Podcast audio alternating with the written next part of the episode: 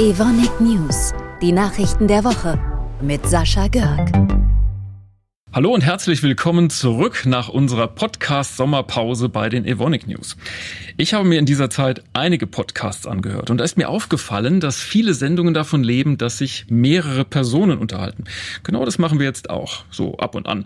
Und zwar mit meiner Kommunikationskollegin Nadine Albach. Hi Nadine, ich freue mich wirklich sehr, dass du dabei bist. Neben dem Podcast schreibst du ja vor allem Pressemitteilungen. Hast du eine gute Nachricht für uns? Hi Sascha, erstmal, ich freue mich auch tierisch dabei zu sein und tatsächlich habe ich eine gute Nachricht mitgebracht.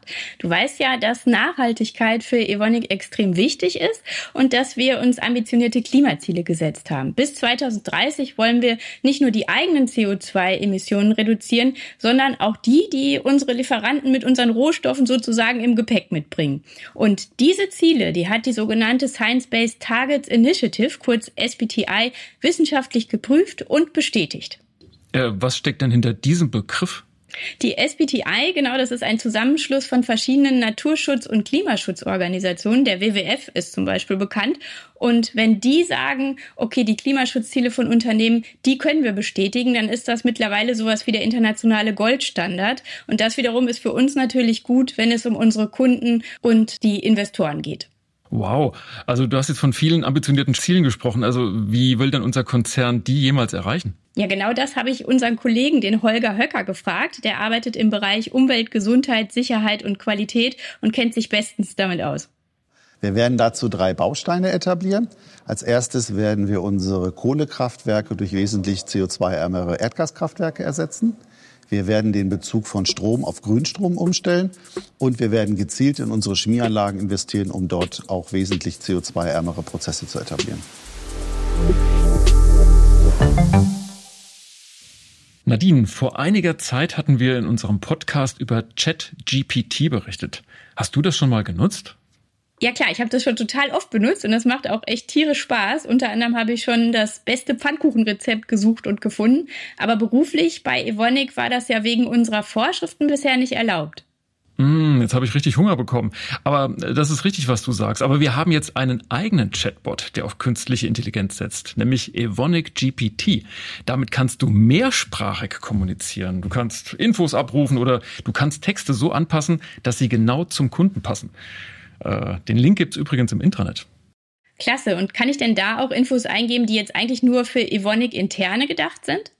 Ja, genau, das ist so. Also vertraulich ja, aber streng vertrauliche Daten natürlich nicht.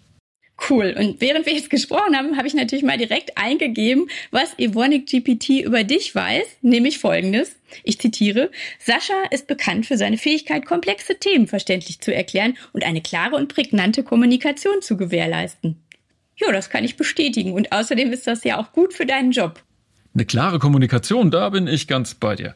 Und die wünsche ich mir und wünschen wir uns alle ja auch von unseren Politikern.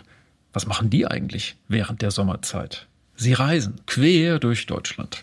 Unser Bundesarbeitsminister Hubertus Heil hat zum Auftakt seiner Sommertour den Chemiepark Mal besucht. Und da hat er nicht etwa nur zugeschaut, sondern er hat auch selbst mit angepackt. Also beim digitalen Schweißen in unserer Ausbildung. Anschließend haben wir ihn gefragt, welche Eindrücke er so von uns mitnimmt. Ich nehme wirklich klasse Eindrücke mit. Evonik ist nicht ja nicht nur ein großes, großer Arbeitgeber hier, sondern vor allen Dingen ein wichtiger Ausbildungsbetrieb. Und es ist wichtig, dass alle Betriebe in Deutschland sich selbst um das Thema Ausbildung kümmern und Fachkräftesicherung.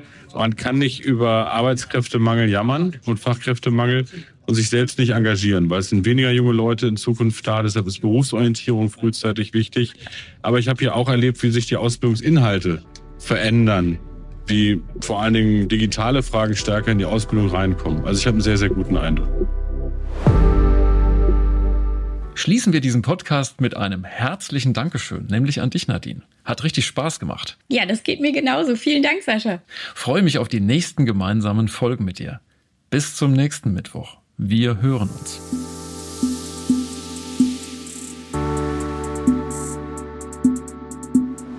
Evonik Leading Beyond Chemistry